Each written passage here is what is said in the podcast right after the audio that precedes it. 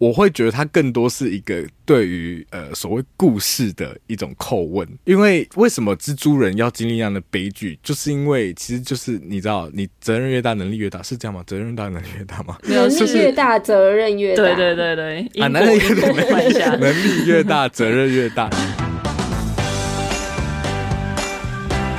大家好，欢迎来到三嘴三舌九十六尺，我是马德，我是硕翔，我是王优，耶嘿！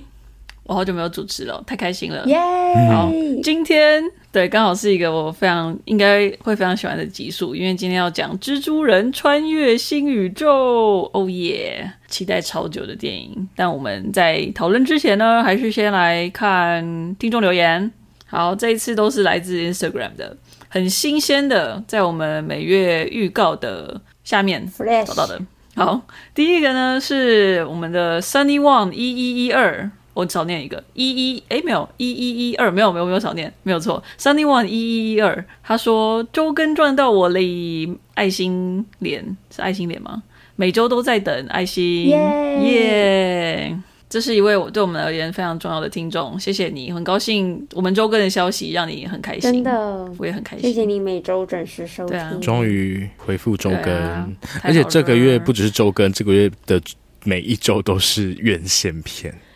想到就冷汗。我想说到重点了，对，算是强势回归。我也真的都很想看，都很想看，所以欢迎大家也跟我们一起加入我们的行列，去戏院跑跑。没错，好，下一个呢，则是来自 Berry Fairy T W，他说这片单也太让人期待了吧！爱心脸，爱心脸，爱心脸!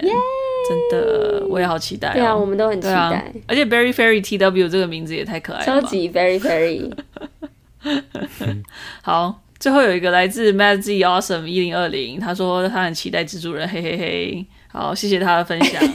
哇，这是多重宇宙的一位 一位支持者 哦，对啊，一位马马那个名字跟我好像哦。对对啊，M D M D，你怎么知道她是女士？你好厉害。OK OK，好，对，谢谢这几位听众的留言。那我们就进入今天的正题啦。那我一样不免俗的，我先简介一下这个《蜘蛛人新宇宙》第二集《蜘蛛人穿越新宇宙》的。简介故事大纲。好，那基本上它是延续第一集的故事，就是我们的男主角 Miles 他已经当了应该是一年多的蜘蛛人吧，然后他就是很努力的在他的高中生活还有他的英雄生活之间取得一个平衡，但是毕竟人的时间有限嘛，所以他的计划颇为失败的，然后他不断的隐瞒自己蜘蛛人的身份，也让他跟父母之间的关系产生了一些裂隙。在这个时候呢，他第一集就是他用 bagel 砸到的一个科学家呢，因为他第一集不是摧毁了那个量子碰撞机哦，粒子碰撞机，粒子，他在第一集的时候摧毁了粒子碰碰撞粒子碰撞机，很难念啊，反正他把它摧毁掉的时候，刚好那个被 bagel 砸到的那位男士呢，他也在现场，就他的有点像他整个生理构造就被改变了，然后他就变成了一个洞洞人。那他的洞洞就是可以穿来穿去，大家如果去看的话就会知道。总之，他就有点像成为了一个反派角色。在这个时候，就是他之前的 Miles 之前的朋友蜘蛛人 Gwen，就是他也他也回来。找到他，然后反正就开启了多重宇宙，又再次开启，然后我们的故事也就此展开，yeah. 大概是这样子，不想再讲更多。好会哦，好会讲哦，哦是吗？谢喽，谢喽。好，那我们就来出品一下吧。好，满分十分，大家准备好了？准备好了。好，OK，三二一，八点六。哎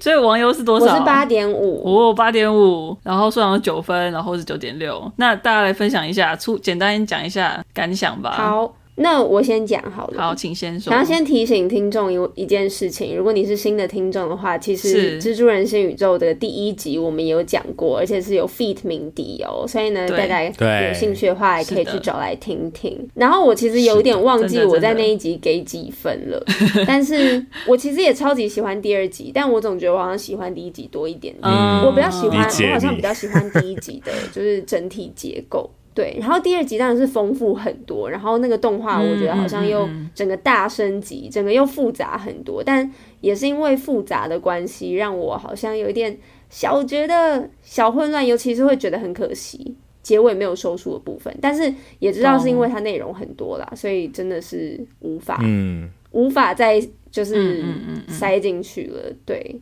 但是还是很喜欢，我只是觉得好像对于第一集有更多的爱，目前为止，嗯嗯嗯，但很难说，说不定看了第三集又会整个翻转，因为第三集可能会更完整，第二集的宇宙观。是，对，所以嗯，就是还是很喜欢啦，分数还是很高，只是两位又更高，来听听两位的想法。哟，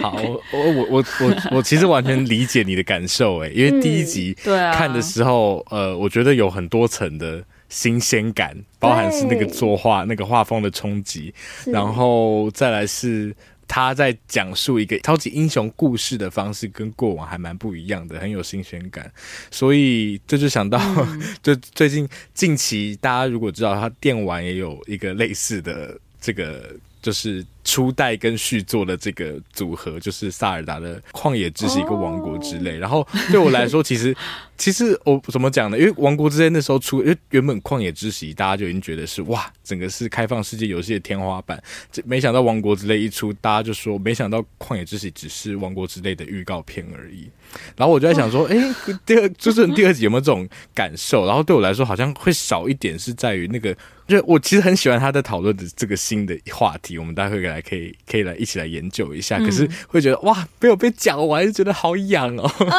真的很痒，就是很想要知道后续会怎么发展。对啊，所以还蛮还蛮期待后续。我觉得今天其实也会有一点有一点难讨论，也是在这个部分，因为他其实还没有把他的论述走到最后，我很期待后续会怎么发展。嗯，我觉得这部分我都超懂二嘴的感受，因为那时候因为我跟我哥去看，然后就是我们看完之后，他就转过来跟我说，其实我要再做两个小时我也没问题的。哦、对啊，你就给我一次给我吧。我想要故事直接四个小时完结，就是我也超级可以接受的，因为真的、嗯、就是真的很精彩。但是的确就是他东西内容真的太多了，然后我也可以理解他这一集没有办法收束的原因。对啊，我给九点六，我其实这也很高分啊，但是也没有第一集高，因为我也只觉得这部资讯量真的很大，然后我觉得我才看了一遍，我觉得多看几遍之后，我应该会再往上爬，因为我觉得它真的有太多太多太多细节可以去发掘了，所以就是目前我还是对啊，还是给了夸张的高分，但是的确还是会觉得应该要再去重刷，然后也觉得说应该第三集出来，它可能就会更有完整作品的感觉，嗯，对啊。真的是那个感受蛮类似的，但总之还是非常的棒，非常惊艳，对对？对啊，真的真的超棒的，超级喜欢的，因为我觉得他们真的太用心了。然后我看到这么啊，看了那个动画，我真的超想去买他的那个 art book 的，我觉得会超值得。哦、对，好，我们等下再继续讨论关于他视觉的东西。但首先想跟二嘴讨论的是，因为毕竟我觉得一部电影，尤其。也不是尤其动画片，但是一部电影，它其实我们很常着重在视觉上，但其实它的声音也是非常非常重要的。然后尤其动画片来讲，它又是真的是需要另外配的嘛，就是从无到有去建构它。嗯、对，所以我觉得配音这件事情也是蛮值得来讨论的。所以我就想，首先就是跟二嘴讨论一下，因为那时候在电影，我们看电影。之前那个安边就有分享一一则新闻，就是我们的台湾中文配音的选角嘛，对，所以其实有点想要讨论，对，可以讨论台湾中配，也可以讨论原声配音，反正就是浅谈动画配音这件事情。那就请二嘴来分享一下吧，你们怎么看这部片的？各方面处理，就不得不说，安边那个分享那个消息出来之后，因为那就是一张海报，然后上面写了中配的配音嘛，主要角色是柯震东跟王静，然后呢还有月老组合，真的是月老组合，然后后来就找了很多很多的 KOL 来帮忙配音，嗯、oh, oh. 对，所以当下看到的感想有一点，嗯，好像不是很愉悦这样，但是。主要这个论点是因为知道说，就台湾的配音环境，就配音员的，比如说收入已经很低，然后呢，再加上他们的工作机会很少，所以就会觉得好像有点可惜。再加上当中有一些 KOL 都不是表演专业的，所以就会有点担心说啊，就是啊要哦，嗯，对，大家懂的，所以就觉得好像不是很快乐，但是。后来不知道大家有没有看到那个一加一分享的贴文，就是在他们可能是台湾的首映会吧，之后，然后他发布了一则贴文，然后那个贴文的第一句话就是“这样的我真的是个混蛋吗？”然后呢就讲说他们这次客串了《蜘蛛人穿越新宇宙》的配音这件事情。然后，嗯嗯，对，讲说他们的角色很小，然后但是每个人都还是非常认真的对待这件事情，然后他们有专业的老师来指导，嗯，没有片酬，没有任何东西都没有关系，然后呢，很开心可以参与这个蜘蛛人的宇宙，台湾蜘蛛人的宇宙，对，然后最后的最后，他写说希望大家可以看完中配之后再给意见。对，嗯，就是怕说是捕风捉影，嗯、然后呢一竿子打翻所有默默努力的人。我觉得，我觉得他说的也没有错。首先是因为我也没有看过中配，但是呢，在我看完英文版的，就是原本的电影的之后，嗯、因为就大概也好像有点了解，说可能他们配音的部分不是那么的多，对，所以呢，好像就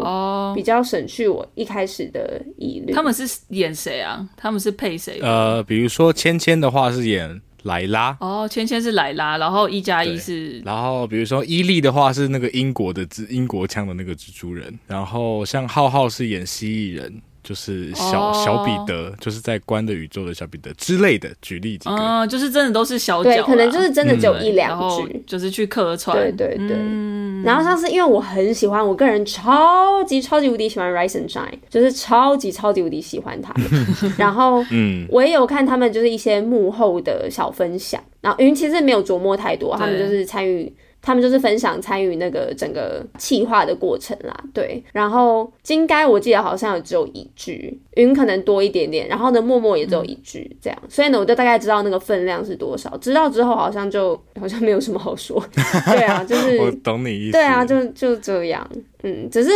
我不知道这个宣传上面还是会有一点、嗯、有一点尴尬嘛，因为电影公司这样写的话，真的会让大家以为说他们是很主要配音员，毕竟我们也不知道，诶、欸，就是分量会多少这样。所以消息一出来，其实也蛮多人就是在为配音员赞声，嗯嗯、这也可能是为什么他们这些网红创作者有一些反弹，或者想要为自己辩驳，可能真的也会觉得蛮冤枉的。嗯，对啊，嗯。嗯我我觉得，如果要我我后来的想法会跟网友比较类似，就真的我去看了卡他们他们配音的卡司之后，觉得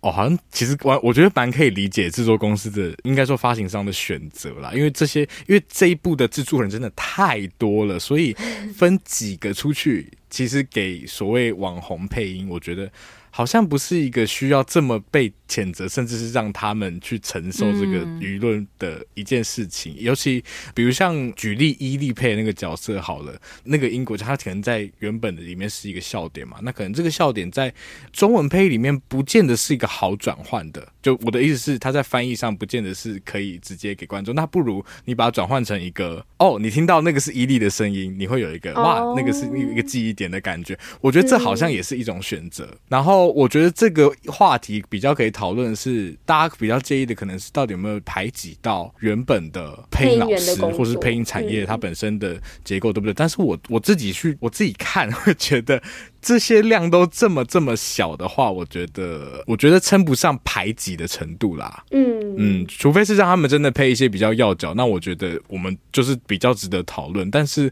呃，后来看到这些卡司之后，就觉得哦，我相信发行商他们也是想要把这个片中英文都可以好好的推出去，所以才做这个选择。但宣传上让大家有这个误会，好像也是确实有可以，或许有做的更好的空间吗？对啊，不知道，我觉得是有啦，嗯，但是好像也。很难，因为他们又不能爆雷或者什么的，嗯、所以的确有点尴尬。嗯，到底可以怎么做？嗯，感谢二嘴分享，就是我们台湾中配的部分。对，其实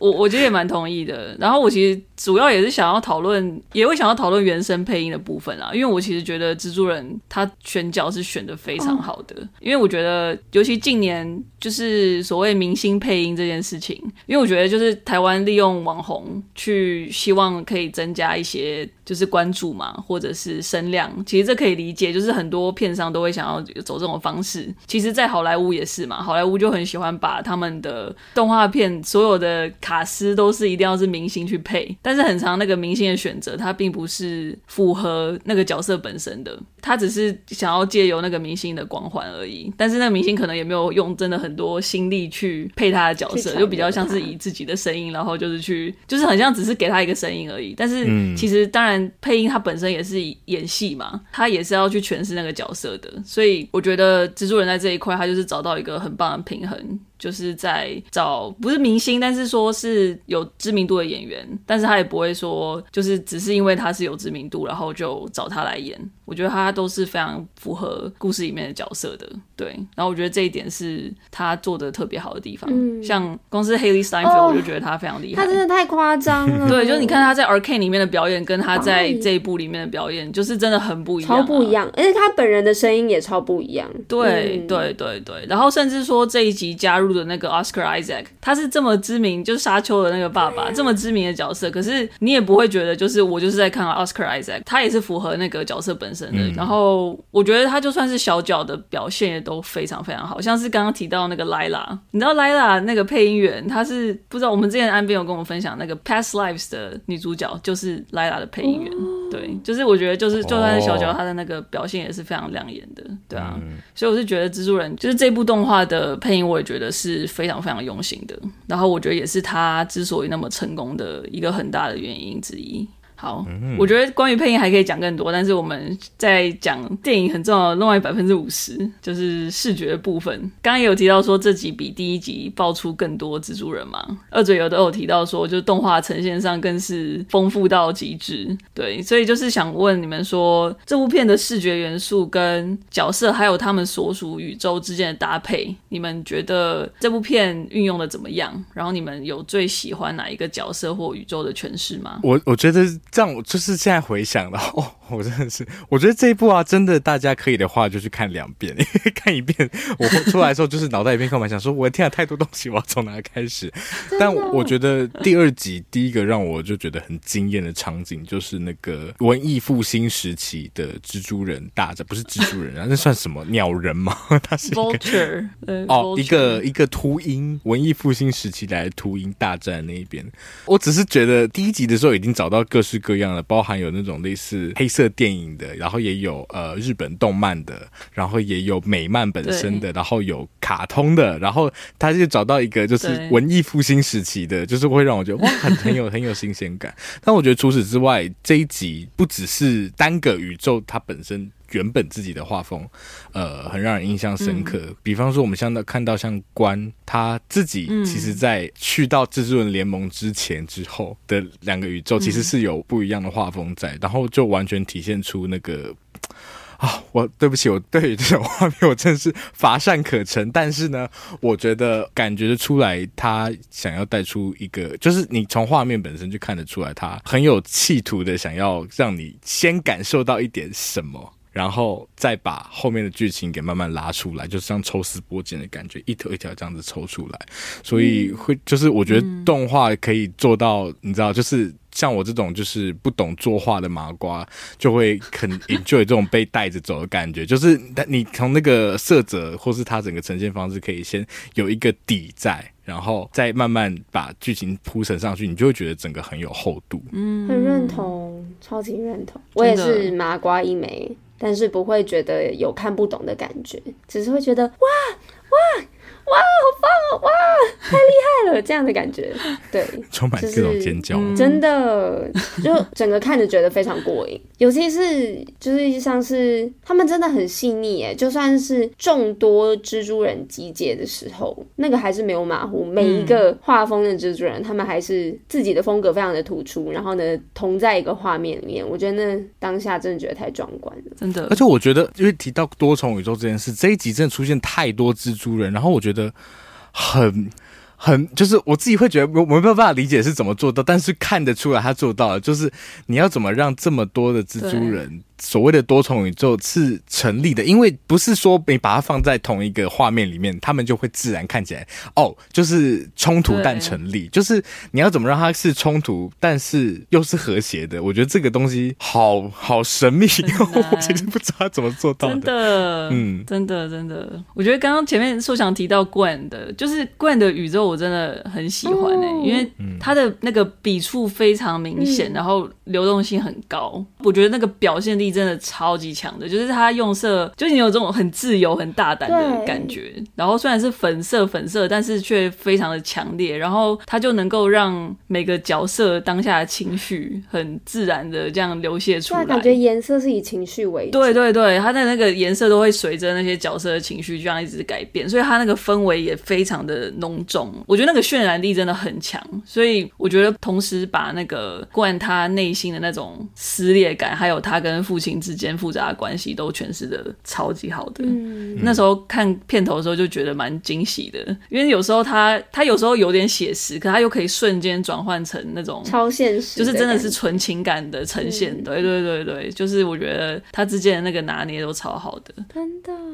然后我自己的话，我还想要讲另外两个，我觉得让我们印象蛮深刻的蜘蛛人，一个是那个 Miguel，我觉得 Miguel 其实很有趣，我觉得他很长时间都是非常非常就是有断裂性的那种蓝红对比嘛，嗯、就真的很明显的。然后我觉得对于他角色那种亦正亦邪的特质，就是虽然不是正义邪，或者是说他很冲突的那个本质，就蛮有象征性的。因为他你知道他的初衷是好的，但是他可能因为个人的经历，然后还有他。他的某一个想要保护这宇宙的那个欲望，导致他的行事作风变得有点激进或扭曲嘛。嗯，然后我觉得除了颜色之外，他的。其实可以看得到他的那个线条，嗯、就是我觉得线条相对于其他蜘蛛人，他脸上的那种，我觉得有时候会保留一点那种素描手绘感，哦、所以就是让他有一种粗糙或者是粗犷的感觉。我觉得这一部分也是真的画的很细致，你也看得很细，对啊，因为真的好好看哦。哎，那我这边也顺便小补充一个地方，因为这只是我后来才发现，就是因为你们有没有注意到，Miguel 他是用爪子，嗯，他其实跟其他的蜘蛛人不太一样，在最后那里特别明显，因为他抓着那个。对对，他是用爪子抓，嗯、没错没错，因为他其实他的那个呃，他的故事是他曾经也是在那个炼金术企业，就是后来那个 Spot 他一直跑去，就是去吸取那个粒子碰撞机的那个企业，他也是原本是那边的科学家，然后反正他中间发生很多事情，他最后是因为他没有被蜘蛛咬，他其实是让自己的基因跟蜘蛛的结合，所以让他有一些变形，包括他会拥有那个爪子，但是这件事情，对对对，因为中间有发生一些事，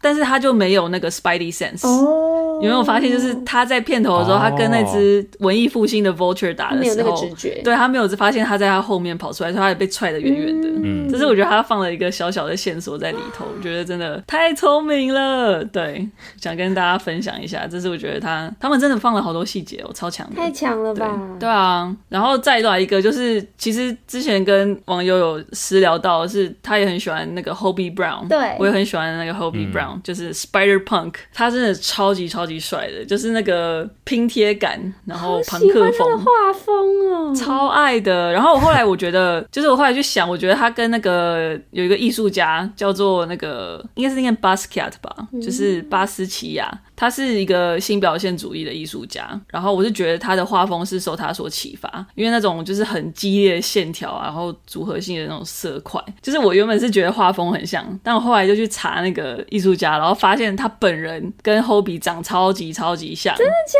的？太酷了！真的真的，大家我我推荐大家去查那个 Basquiat，或者是我们就是可以分分享在线动上，他真的长得跟 Hobie 超级像的。嗯、然后尤其就是这个 Hobie Brown，他就是 Punk Spider Punk 嘛，他就是朋克风的。然后其实朋克也是起源于一九七零年代嘛，那这个 Basquiat 他也是新表现主义，然后新表现主义也是七零年代的一个艺术风潮，所以就是我觉得他是用这个同期的艺术跟那个次文化之间的结合，我觉得制作团队这个选择也是超级聪明的，真的好好看哦。超级喜欢的，好喜欢哦！啊、真的。那我要提我自己印象很深刻的，请说。我印象很深刻的是那个宝莱坞蜘蛛人哦，他很可爱。我我对他 他超级就是印象很深刻，因为那个笑话太好笑了，很可爱。拆体吗？对，拆体 T T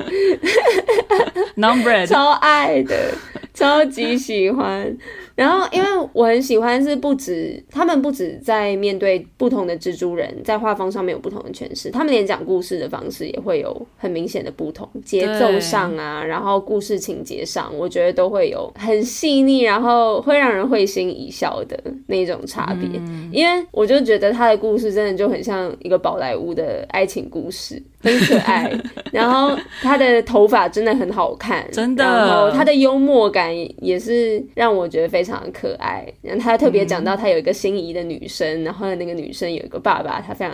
害怕这个爸爸之类的，就是那那整个宝莱坞感，我觉得很生动，很喜欢。嗯，对对，真的对啊，而且我觉得他叙，我觉得你讲到叙事这一点，我觉得他就是可以办有办法，就是在很短时间内放入很多讯息，可是他那个讯息又是、就怎么讲？像他讲到说，他觉得当蜘蛛人是一件很简单的事情，然后再扣到他后面，就是他女朋友爸爸差点被压死那个部分嘛，就是其实你把它扣在一起，就会发现说，因为每个蜘蛛人的原型故事都是很悲剧的，所以不，他们不会讲说当蜘蛛人很容易这件事情。那他会讲很容易，就是因为他还没有经历到那个创伤发生，嗯，就是他其实也是借由这个也埋了一个小小的梗。对啊，我就觉得他们真的很很厉害，而且要做那么多段，然后每一段都要这么这么的细腻，真的好惊人哦！那你要几颗脑袋啊？啊天哪，哦，超多颗！哦、而且我觉得回到那个 chai tea 那个那个笑话、啊，我觉得因为是 Miles 他讲 chai tea 嘛，嗯、对不对？对。然后其实 Miles 他之前讲到 ATM machine，他犯了一模一样的错误，我觉得。啊对啊，我觉得这个也好，好可爱哦。对啊，这个梗很好笑。好，感谢二嘴的分享。那接下来近几年来，从获奖无数的妈多玛妈的多重宇宙，到怀旧制胜的蜘蛛人无家日，还有那个莫名其妙的奇异博士二，其实近几年真的关于多重宇宙的相关作品真的非常非常多。那我就想问二嘴说，你们觉得这一部续集有带出先前在这样的设定当中没有看过的议题或是观点吗？我之前对于多重宇宙的印象，都会比较像是说，多重宇宙它就是给你更多的可能，所以好像会导引你到更多的自由、更多的选择，然后常常会让你看到可能原先人生没有办法获得的东西，嗯，所以好像是看到更多机会的感觉。大部分时候好像都会蛮正面的，就像妈的多重宇宙里面，那个妈妈看到她可能可以成为一个歌手。他可能可以过得更快乐、更美满，或者是没有像现在如此的局限。嗯，所以对于多重宇宙的印象比较像是这样。嗯，但是我觉得在这部片里面带来了一个很。有点算是截然不同的观点嘛，它比较像是因为呢，刚刚马德有讲到，所有的蜘蛛人共享了一个悲剧，他们都有这个特质，嗯、然后必须要有这个经历，所以比较像是说多重宇宙它给你一个通差压力，然后你必须要有这样的经历，然后呢，你必须要承接这样的压力。对，我觉得这是一个蛮特别的观点，这个宇宙没有给你更多的可能了，它比较像是给你一个你必须要去实现的一个 routine。然后就会觉得哇，我没有想到原来另外一个宇宙好像原本应该要是很多很多其他的机会，但他却是以 Miles 的角度来讲，就是他竟然成为了一个加诸给他一个类似原罪嘛，我不知道可不可以这样讲。嗯，对，嗯嗯，所以就觉得哇，真的完全翻转了我原本对多重宇宙的印象。嗯。嗯对啊，我觉得，因为这部其实我刚好说他提的一个我蛮喜欢的观点嘛，对不对？嗯、然后其实也是关于多重宇宙。然后像网友刚好提到说，多重宇宙好像开启很多机会。可是我觉得它其实，真是你可以乐观的看，也可以悲观的看，因为那些所谓的宇宙，就是某一派会觉得说，就是你的一个选择会创造一个新的宇宙嘛，对不对？其实有点像妈多里面的概念。嗯。可是那其实某种程度上就代表，好像就是不管怎么样，你就是走。在你的这个宇宙里面，然后那些所谓的其他宇宙，其实都不是你主观在经历的这个宇宙，所以即便你看到了那些可能性。但他们是不是一个机会？对我来说就是个问号，因为对我来说，机会是有可能你会走到那边去的。但是如果这件事已经，它就是在后面，就是它已经在时间线的后面。我们说人是时间的动物嘛，它已经在过去那个时间点被创造出来，就代表说，那它已经没有办法在你现在这个主观的宇宙里面被创造出来了。所以某种程度上，我觉得哇，其实看到那一些宇宙。哦，也也是蛮悲观的啦，就是应该说，你就只能看到说自己可能就是原本可以成为的样子，但是已经不是那个可能成为的部分了。嗯，然后回到这一步，我觉得他一直提到一件事情叫做证实事件。然后我们最后就发现说，就是我们到剧情的后半发现说，其实 Miles 他本身就是一个不在证实事，其其实他他远在对 他远在这些这这整件事发生之前，他就是一个算是一个一个一个污点吗？你可以说他是一个污点，因为他是被一个呃是他是被四十号宇宙不小心闯入的蜘蛛所咬到。导致的四十二号宇宙没有一个蜘蛛人，嗯，然后他在他的宇宙里面害原本的蜘蛛人死了这件事情，这个就扣回到我们之前有讨论到一个话题，就是英雄到底有没有那么特别？嗯，就是英雄这件事情到底是历史必然，还是他们就是真的是天选之人？是时代造就你，还是你本来就有这个特质？对。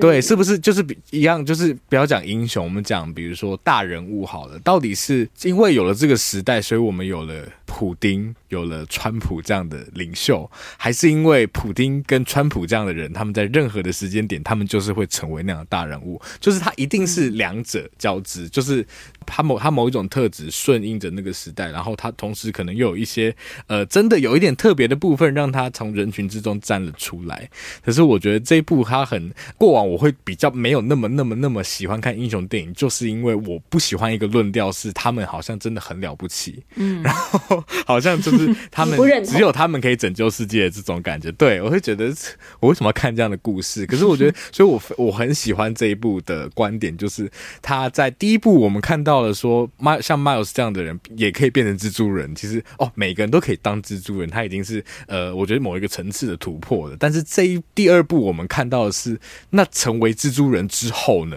就是你重温蜘蛛人之后，那你还是有新的一个身份认同的问题需要去应对。然后我觉得在这部里面，一个我觉得可以看这整个故事的方式是，其实要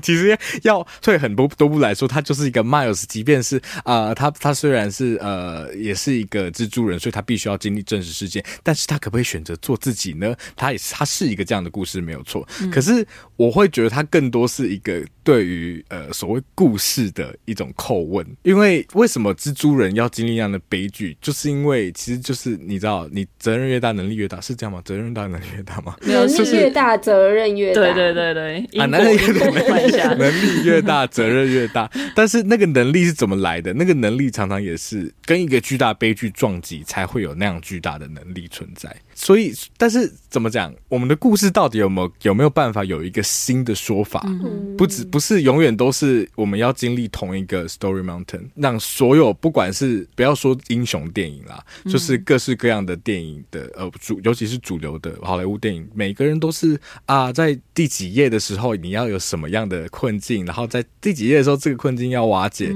八八八八八八八，有没有一个新的说法？有没有一个在这样每一个电影所组成的多重宇宙？之中，我们的故事到底有什么？接下来还有什么值得看的部分？是难道是透露这个公式，电影就只能长这样子了吗？然后我觉得目前还没有看到这个这个东西要怎么可以怎么被收束。可是我觉得，我希望他有把这个。我希望他们是真的有在处理这件事情，对，我会很期待这件事情可以怎么被回答。然后，因为而且这件事情我觉得很好玩，他他其实也是用一个呃剧组在设计这个剧本的时候突破这个困境的方式，也是透过一个很小很小的点，就是关他因为被逐出了那个联盟，回到了他自己的宇宙，然后发现了，哎，他爸竟然自愿离职，他等于说就不可能因为这个选择的影响，他就不可能走入那个真实世界了，因为他爸照理来说就是要变警长。变警长之后就是要死掉，那如果他就是没有变警长，那就没有死掉的部分了。所以就让观看到说，哎、欸，Miles 说的可能是对的，这个故事有不同的写法存在。嗯，真的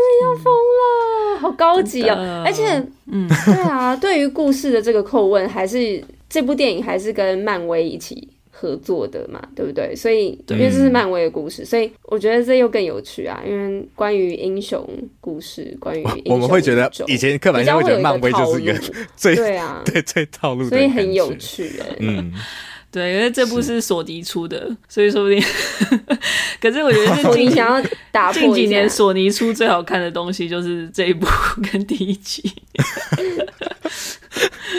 哎、欸，我真的超喜欢的，这也是我觉得他就是关于多重宇宙的。那种可能是一种封闭感吗？就是相对于之前刚刚讲到可能性带来的那个开阔感，它带来的反而是一种，就是因为整个宇宙有真实事件在，然后每一个不同宇宙都还是会有类似的脚本存在，所以反而说再怎么走，每个多重宇宙都还是很类似的嘛，很相似的，对，会有一个框架在。嗯、但我觉得，我觉得还有一点很有趣的是，这一部我觉得不一样的地方是那个多重宇宙之间的那个关联性，就我之前会觉得好像每个是不同的路。就是每个宇宙是不同的。就比如说，我们说一个人做了一个决定之后，他会分裂成有发生跟没有发生的两个不同的多重宇宙嘛。但是在这一部里面，很像是每个多重宇宙虽然时间轴是不一样的，但却好像因为不同宇宙的真实世界，它还是会影响着其他的多重宇宙的那种感觉。然后他们好像这些多重宇宙构筑出了一个更庞大的那个宇宙在。对，然后那个宇宙是需要这样多元的不同的宇宙才可以去支撑的。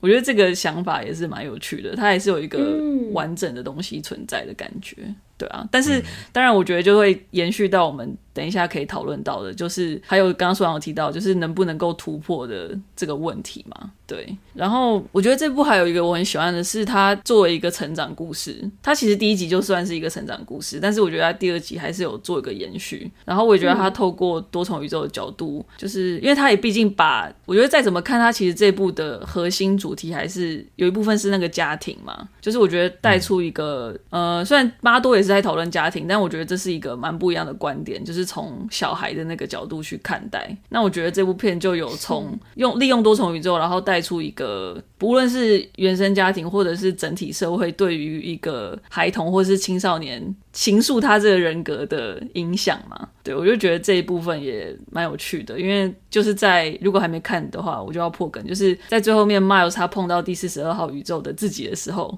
在那一个时刻，我觉得就是这个。对，我觉得那一刻哦，超好看的。我很喜欢他们见面的那个时候，光是那个四十二号 Miles，他讲到他自己的名字，他的姓那个 Morales，就是有那个西文口音的时候，对，哦、你就是光是这小小小小的细节，你就会知道说，表示他跟他母亲相处的时间，或者是说他跟那一部分的原生文化的接触，就比这个 Miles Morales 多了很多很多。对，就是、拿 B 加的，对，比拿 B 加，那个是 A 加加之类的。他可能是一家家，对。对啊，对啊，就我就很喜欢他们真的用心放很多东西在里头的那个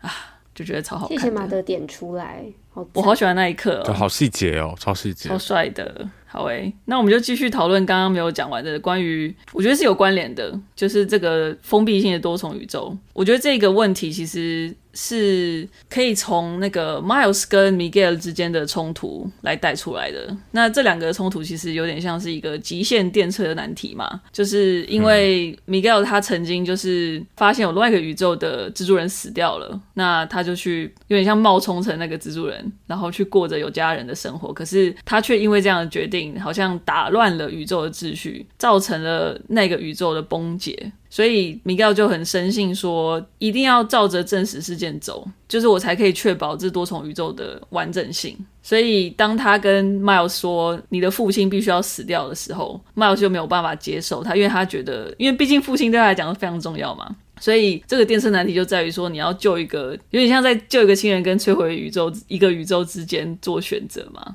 对，所以就 我说一部分可以这样看，所以就说你们会怎么样去诠释，就是 Miles 跟 Miguel 之间的冲突，或者你觉得他们之间的冲突给你们带来了什么样的想法吗？就给你们有什么样的心思这样子？哇，我这这个啊，首先电车，因为我们其实讲过很多遍了电车，所以这一部要怎么再重新看电车呢？真的好难。我想，但我我觉得其实还是可以扣回到多重宇宙这件事情。不知道我们用讨论的。好吧，大家不要，好像我们就要辩方陈词的感觉，我就好紧张。但是我在想说，其实，因为我那时候看到 Miguel 他的宇宙消失的时候，嗯，我会有一种。哎、欸，那你可以去其他宇宙啊 的那种的那种 感觉，就是你那个所谓的一个世界到底是什么？嗯，对于一个可以穿越多重宇宙的人来说，他的一个世界跟比如说我们的一个世界，其实是尺度是完全不一样的。嗯，所以那个两个机会成本，我觉得呃，应该说这所谓就一个亲人来摧毁一个一个世界。这两者机会成本对我们跟那样的蜘蛛人来说就是不一样的，而且而且我觉得其实怎么讲，这个电车难题，它需要一定一定程度的救世主情节，你才会选择对摧毁救一个宇宙。对，但是这个救世主情节在这一个蜘蛛人联盟里面其实是被彻底打碎的，因为全部人都跟你一模一样，你一点都不特别啊，你你牺牲你的牺牲有什么了不起的的那种感觉，就是每个人其实都是这样牺牲，就是。所以你你你可能，我觉得对我来说，如果我在那样情境里面，我更会倾向选择救我自己亲近的人，因为对我来说，如果我知道说哦，其实这些剧本都一模一样，然后我好像就只是在履行一个义务的感觉的话，我我其实会蛮 question 那所谓救一个世界是什么什么样的，就是那个那个那个经验到底有什么特别之处，我可能更根本就感觉不到。哦，我讲的是清楚的吗？嗯，懂懂懂懂。嗯嗯 嗯，好好玩哦！没有，我没有，就是不是要你们做选择啦。我只是觉得我会好奇你们怎么看。对对对对对啊！那如果是我的话，我就会，尤其是当 Miles 知道说自己原本就不属于真实一部分，我可能就会觉得，对啊，所以随便啊，反正我就已经不是在规则里面生产的产物了嘛。那他的故事走向就不一定要，嗯，不一定要按照大家的那个框架来走嘛，嗯，嗯，就是只是只是就那个正史的部分来看，但个人而言，我真的也觉得不知道哎、欸，对啊，嗯 嗯、对不起哎、欸，可能我可能会时常觉得愧疚，但是我可能还是还是会救亲近的人，嗯。OK，嗯，谢谢二嘴。其实我觉得他们两个之间的冲突有一种那种很经典的命运对战、自由意志的感觉。是，对，嗯，我觉得又以现代的视角来看的话，就可以，我觉得可以以有点像用大数据跟个体抉择之间来做比喻嘛。Oh. 因为他其实有讲到说，那个证实事件也是他们用大数据去拟定出来的，就是那个莱拉就说，就是会这样发生。如果你千千万万个之。诸人所验证，对对，你你不要让，就是你不让那个警长死掉的话，反正就是你如果让这个真实事件没有发生的话，它就会衍生后续的，就是一个宇宙崩解的那个结果。然后那时候贵人就有问说，万一 Miles 其实是对的，就是万一他爸没死，然后可是宇宙也不会崩解呢？那我觉得 Miguel 他的恐惧也来自于他的那个救世主的感觉吧，就是我觉得那也是他崇高的一部分，就是他就说，那你会想要知道，就是 Do you want to find out？就是你会想要，万一你是错。的你会愿意承担，你是错误的，对对，那个结果嘛，因为毕竟真正有目睹一个宇宙崩解的人只有他嘛。所以就是我觉得也是这之间的那个那个提问，我也觉得很有趣啊，也是很困难的地方。但是我觉得讲到说那个所谓命运这件事情，因为我觉得他这两个之间冲突提出的一个问题就是说，其实既然为多重宇宙，难道所有宇宙的规则都是一样的吗？虽然我们刚刚讲到说它这个多重宇宙有一种封闭的感觉，但是为什么一定都是一样的？嗯、虽然说在所有宇宙都是如此，为什么就可以推论说在这个宇宙一定也是这个样子，就为什么你可以去，比如说有点像大数据的感觉，就是为什么你说我我所有数据都是这样显示，但是事情一定就是这样子发生吗？难道这样就是反映了绝对的现实吗？我觉得这个也是一个大问号啊。对，很像星座哎、欸。哦，对啊，然后